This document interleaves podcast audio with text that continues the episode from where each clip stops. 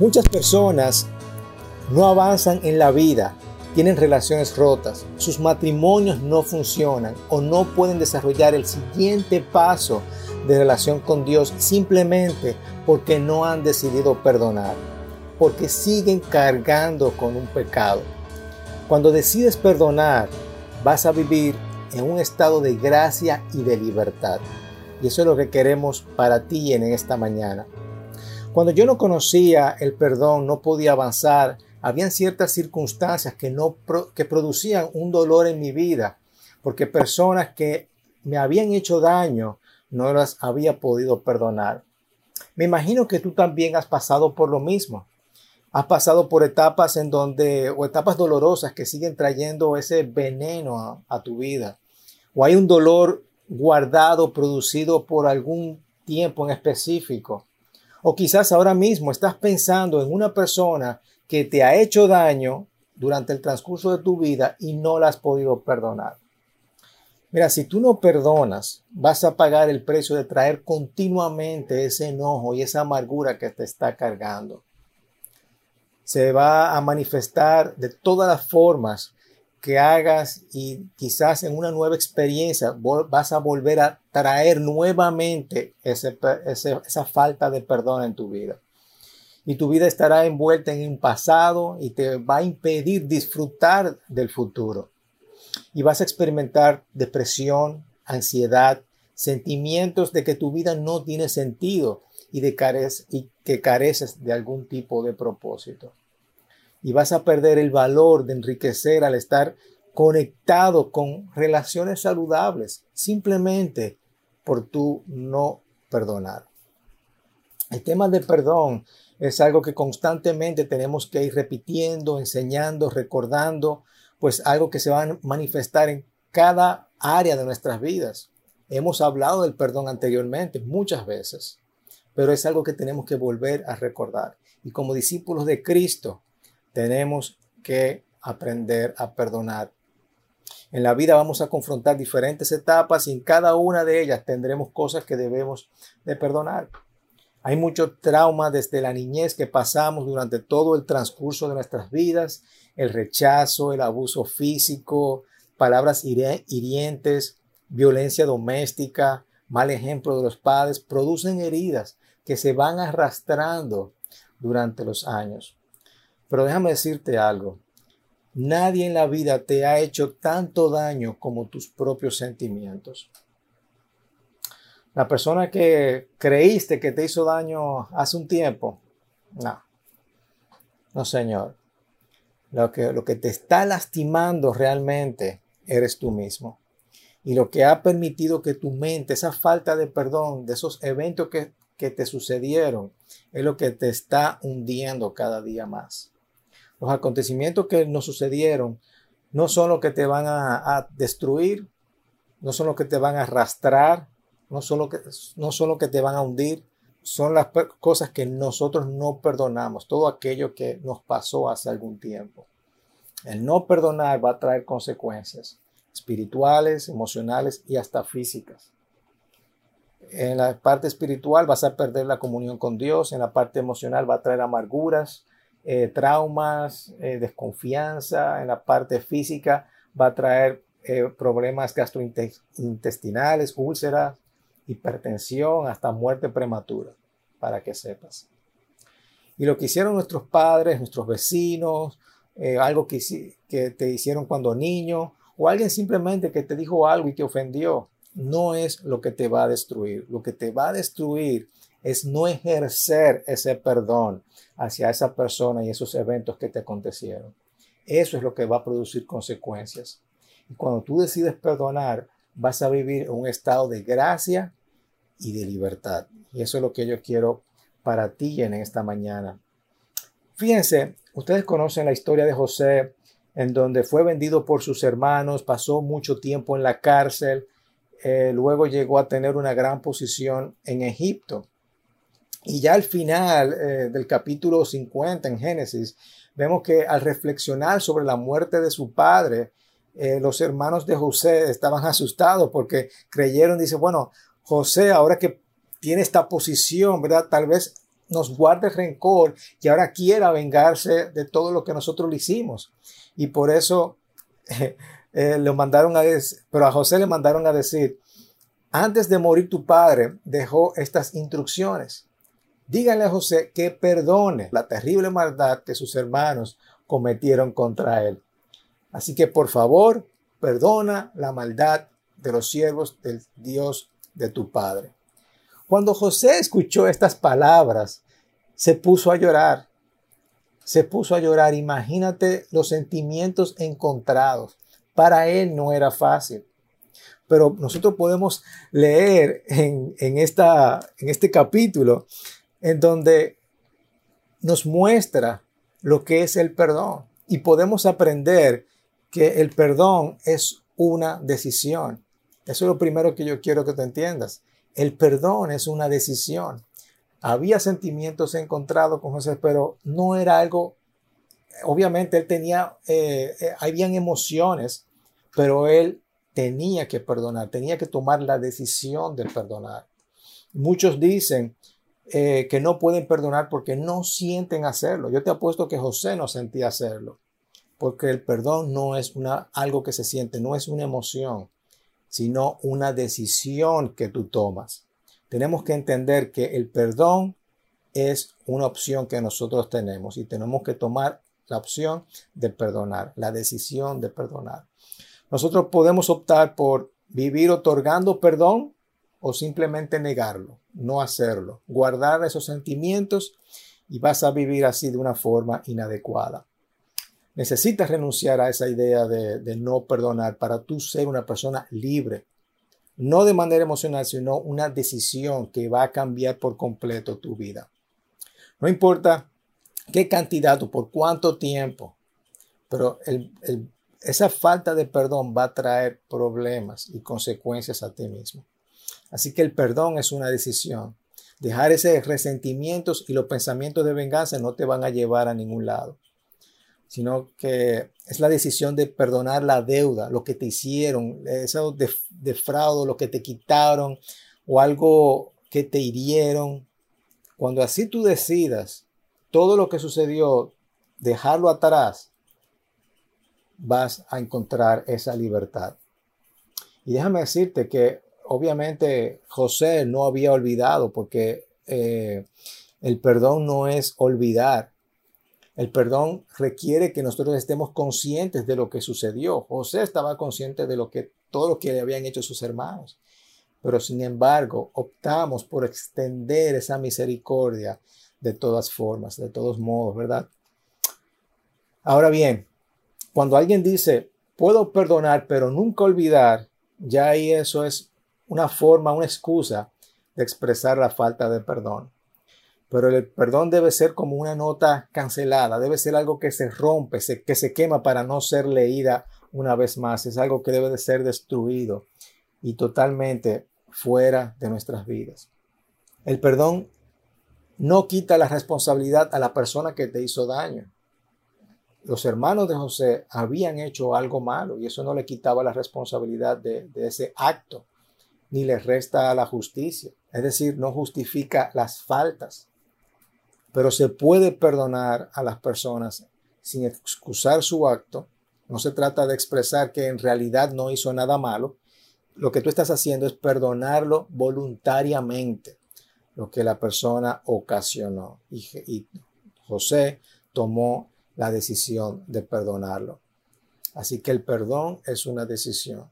Otra cosa que nos enseña esta historia que podemos ver en la palabra es que el perdón requiere valor de parte, requirió un valor fuerte de parte de José pedirle perdón. Pero déjame decirte que el perdón no es un regalo para la persona que te hirió. No era un regalo que le estaba haciendo José a sus hermanos. Es un regalo para sí mismo. Cuando tú perdonas, es un regalo para ti. Es una, un beneficio para la persona. No es un beneficio para la persona que te hizo daño, sino un beneficio un obsequio, un obsequio que te estás haciendo a ti mismo. José fue la persona más beneficiada de todo esto.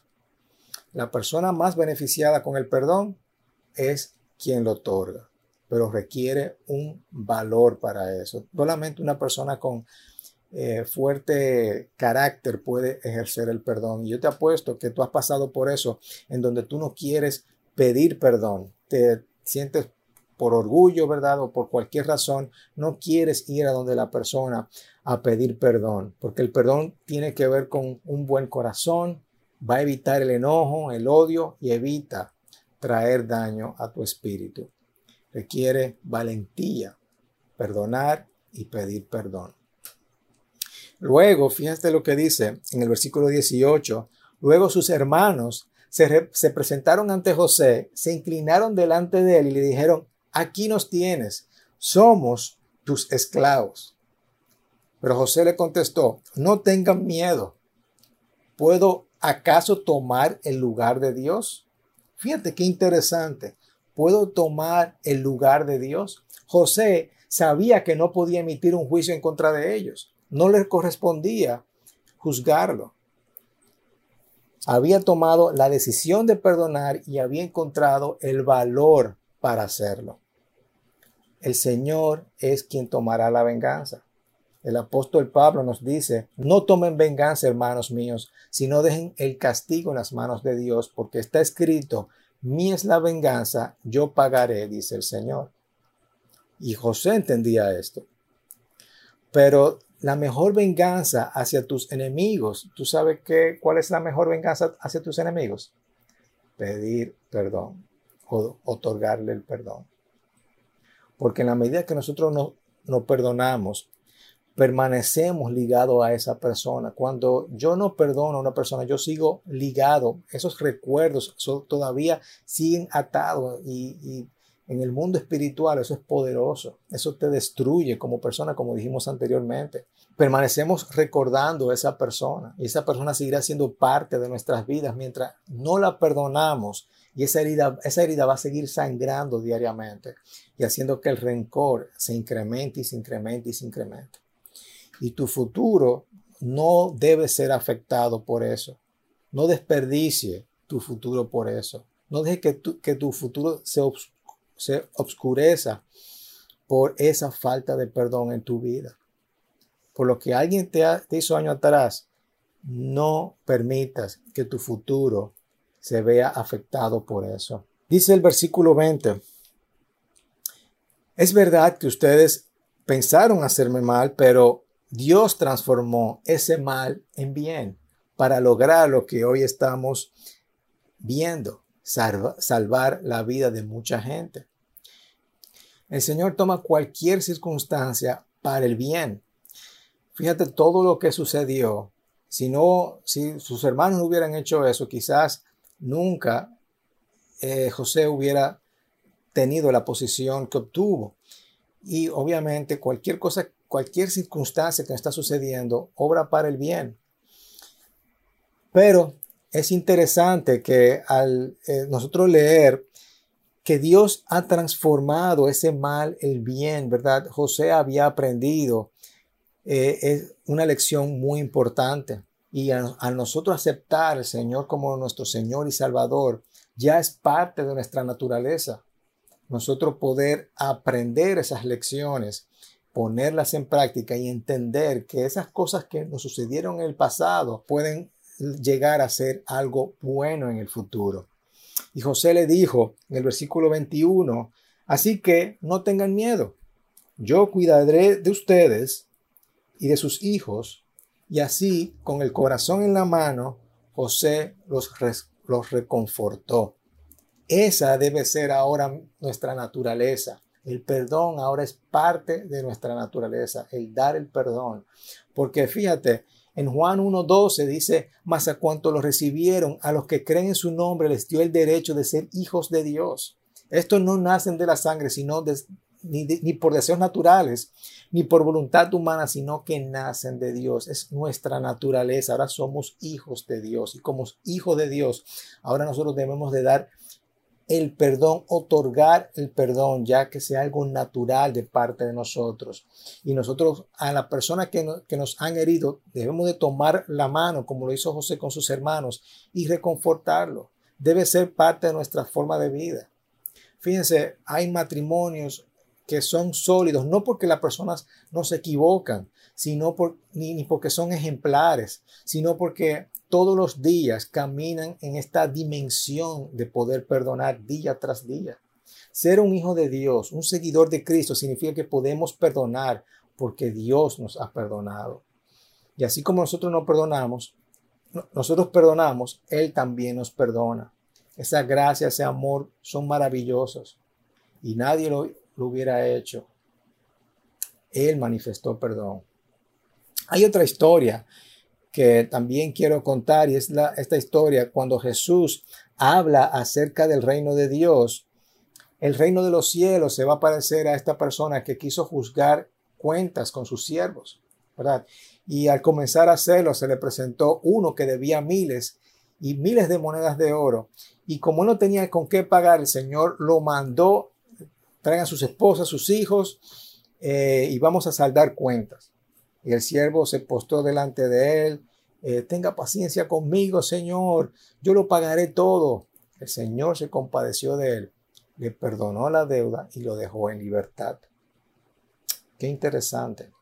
El perdón es soltar a esa persona para que sea libre. Tú sueltas a esa persona, tú lo dejas, tú quitas esos obstáculos que hay entre esa persona y yo. Muchas veces nosotros entendemos que cuando no perdonamos, tenemos a esa persona como prisionero. Y yo sé que te ha pasado que muchas veces digo, no, yo no, voy no lo voy a perdonar por eso que me hizo, te cuesta perdonarlo, ¿verdad? Y tú crees que tú estás agarrando a esa persona, encarcelándola. Y esa persona quizás está viviendo una vida feliz allá afuera, ni, ni siquiera está enterada. Sin embargo, el que está sufriendo eres tú. El que está sufriendo eres tú. Y hemos pensado que no perdonar es, es tenerlo enjaulado con frases diciendo, yo nunca te voy a perdonar, ¿verdad? Creemos que lo estamos encarcelando, estamos resintiendo, eh, tenemos ese resentimiento, ese odio, sin entender que en realidad el que estamos presos somos nosotros. Así que cuando nosotros abrimos esa cárcel, la dejamos ir, como este, este señor hizo, dejó ir, ir a ese siervo, ahí es donde nosotros vamos a ser realmente libres. El perdón debe ser parte de nuestra naturaleza, porque somos seguidores de Cristo Jesús. Y si no lo hacemos así, el Padre que está en los cielos no nos va a perdonar a nosotros.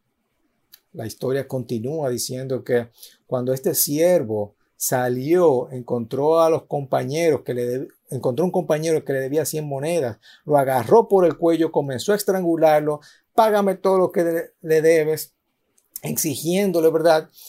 Y su compañero se postró delante de él, le rogó para que lo perdonara, sin embargo, este siervo no lo perdonó. Y luego eso corrió la voz, fueron a donde el Señor y decirle, miren lo que hizo tu siervo, a quien tú le perdonaste, mira, él no pudo perdonarle y hacer lo mismo con otra persona. Y este Señor lo entregó a los carceleros muy enojado, mira, tú, yo, te, yo me compadecí de ti y tú no te pudiste compadecer de otra persona.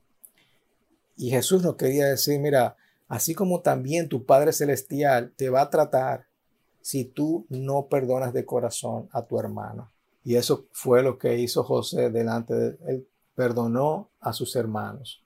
El perdón en el reino es muy importante porque los que lo infringen van a vivir de una manera inadecuada. José entendió esto y nosotros tenemos que entender esto. Otra cosa también, el perdón no tiene límites. El perdón no tiene límites. Uno de los discípulos de Jesús tenía esta pregunta, ¿cuántas veces debo de perdonar? ¿Cuántas ofensas debo de perdonar? Y eso ustedes saben que fue Pedro, ¿verdad? Pedro se acercó a Jesús y le preguntó, Señor, ¿cuántas veces tengo que perdonar a mi hermano que peca contra mí? Hasta siete veces. Pedro ha escuchado muy bien la necesidad de perdonar a alguien. Pedro sabía que era importante perdonar a alguien. Jesús le había enseñado en las oraciones, perdona nuestras, nuestras deudas como también nosotros perdonamos a nuestros deudores, porque si perdonan eh, a otros sus ofensas, también los perdonará a ustedes su Padre Celestial, como acabamos de ver esta, esta parábola. Pero si no perdonan a otros sus ofensas, tampoco su Padre les perdonará a ustedes las suyas. Y cuando estén orando, si tienen algo en contra de alguien, perdónenlo, porque también su Padre que está en los cielos les perdonará a ustedes sus pecados. Es decir, hay varios versículos que nos muestran que Jesús le había enseñado a sus discípulos acerca del perdón y Pedro sabía de esto. Pero la cuestión práctica ocurre en cuanto a los límites de la frecuencia con la que una persona debe ser perdonada. Pedro tenía en mente la enseñanza rabínica consensuada en aquel tiempo, aquella época, y Pedro pensó que era muy generoso estrechando esta enseñanza rabínica hasta siete veces. Y Jesús va más allá de eso. No digo que hasta siete veces, sino hasta setenta veces siete. Diciendo y entendiendo, óyeme, el perdón no tiene límites. Tú perdonas hasta todo lo que tengas que perdonar. Pero me volvió a hacer lo mismo. No importa, perdona. No hay límites con eso. El camino a seguir en la vida es un perdón sin límites. ¿Qué debemos hacer para vivir en ese estado de gracia y de perdón de Dios en tu vida? Lo que debes hacer es aprender a perdonar. No puedo exigir algo que no estoy dispuesto a dar. Así que no puedo recibir el perdón si no estoy dispuesto a vivir en esa manifestación del perdón que me ha enseñado mi Dios, en un perdón sin límites. Así que yo te voy a preguntar, ¿cómo podemos perdonar a alguien que te ha herido profundamente? Piénsalo bien. ¿Cómo tú vas a perdonar a alguien que nos ha herido profundamente? Cuando tú decides perdonar, vas a vivir en un estado de gracia y de libertad. Eso es lo que te puedo asegurar. Así que la persona más beneficiada del perdón es quien lo va a otorgar. Cuando tú vas, cuando tú des ese perdón, tú vas a ver que tú vas a ser la persona beneficiada. El perdón eh, no tiene poder para cambiar el pasado, sin embargo, puede cambiar tu futuro. El perdón cambia nuestro presente y nuestro futuro. Ser un hijo de Dios, un seguidor de Cristo, significa que podemos perdonar porque Dios nos ha perdonado. Así como nosotros perdonamos, él nos perdona. Es parte de nuestra naturaleza. El perdón es la decisión de dejar este resentimiento y los pensamientos de venganza y tú vas a ver que vas a tener relaciones saludables con tus familiares, con tus amigos, con tu esposa. Tu carácter va, va, a ser beneficiado con el perdón, vas a tener mejor estado físico, también mejor estado espiritual, vas a tener menos ansiedad, esos síntomas de depresión lo vas a dejar a un lado, ese deseo quizás de, tomar sustancia para apagar el dolor. El perdón trae paz, hermano mío. Y eso te va a ayudar a prolongar tu vida, eso te lo aseguro. Porque tú vas a estar en un estado de gracia y libertad. El seguir a Jesús crea posibilidades para tu historia de perdón. Tal vez como el perdonado, tal vez como el perdonador, pero probablemente ambos en diferentes historias a lo largo de tu vida. Eso te lo aseguro. Y eso tú lo has vivido. No perdonamos porque tengamos ganas o sea fácil. Perdonamos porque es necesario. Es una decisión. Perdonamos porque somos perdonados por nuestra sorprendente deuda que Cristo hizo en la cruz y en su resurrección. Al elegir perdonar a los demás, nos deleitamos cuando el perdón de Dios realmente nos transforma nuestras vidas. Y quiero terminar con este versículo que a mí me encanta. Dice, desde los días de Juan el Bautista hasta ahora, el reino de los cielos ha venido avanzando contra viento y marea. Y los que se esfuerzan logran aferrarse a él. Vamos a esforzarnos, hermanos míos, y vamos a vivir una vida en donde el perdón nosotros damos perdón y recibimos perdón. Esto es lo que hace un seguidor de Cristo. Vamos a orar. Padre, te damos gracias en esta mañana y yo te pido, Padre, para que tú traigas a nuestras mentes personas que no han hecho daño en nuestras vidas y nosotros podamos ir a donde ella y, de, y perdonarlas, Señor, dejarlas libres y que esto no traiga más consecuencias en nuestro futuro, Padre Santo. Te pedimos, Señor, que nosotros podamos ser libres en este preciso momento, gracias a que nosotros hemos decidido perdonar a nuestros hermanos. Esto es lo que te agrada, Señor, y no queremos vivir una vida en donde no podemos agradarte. Gracias, Señor, en el nombre de Jesucristo. Amén. Que el Señor te bendiga, hermano mío.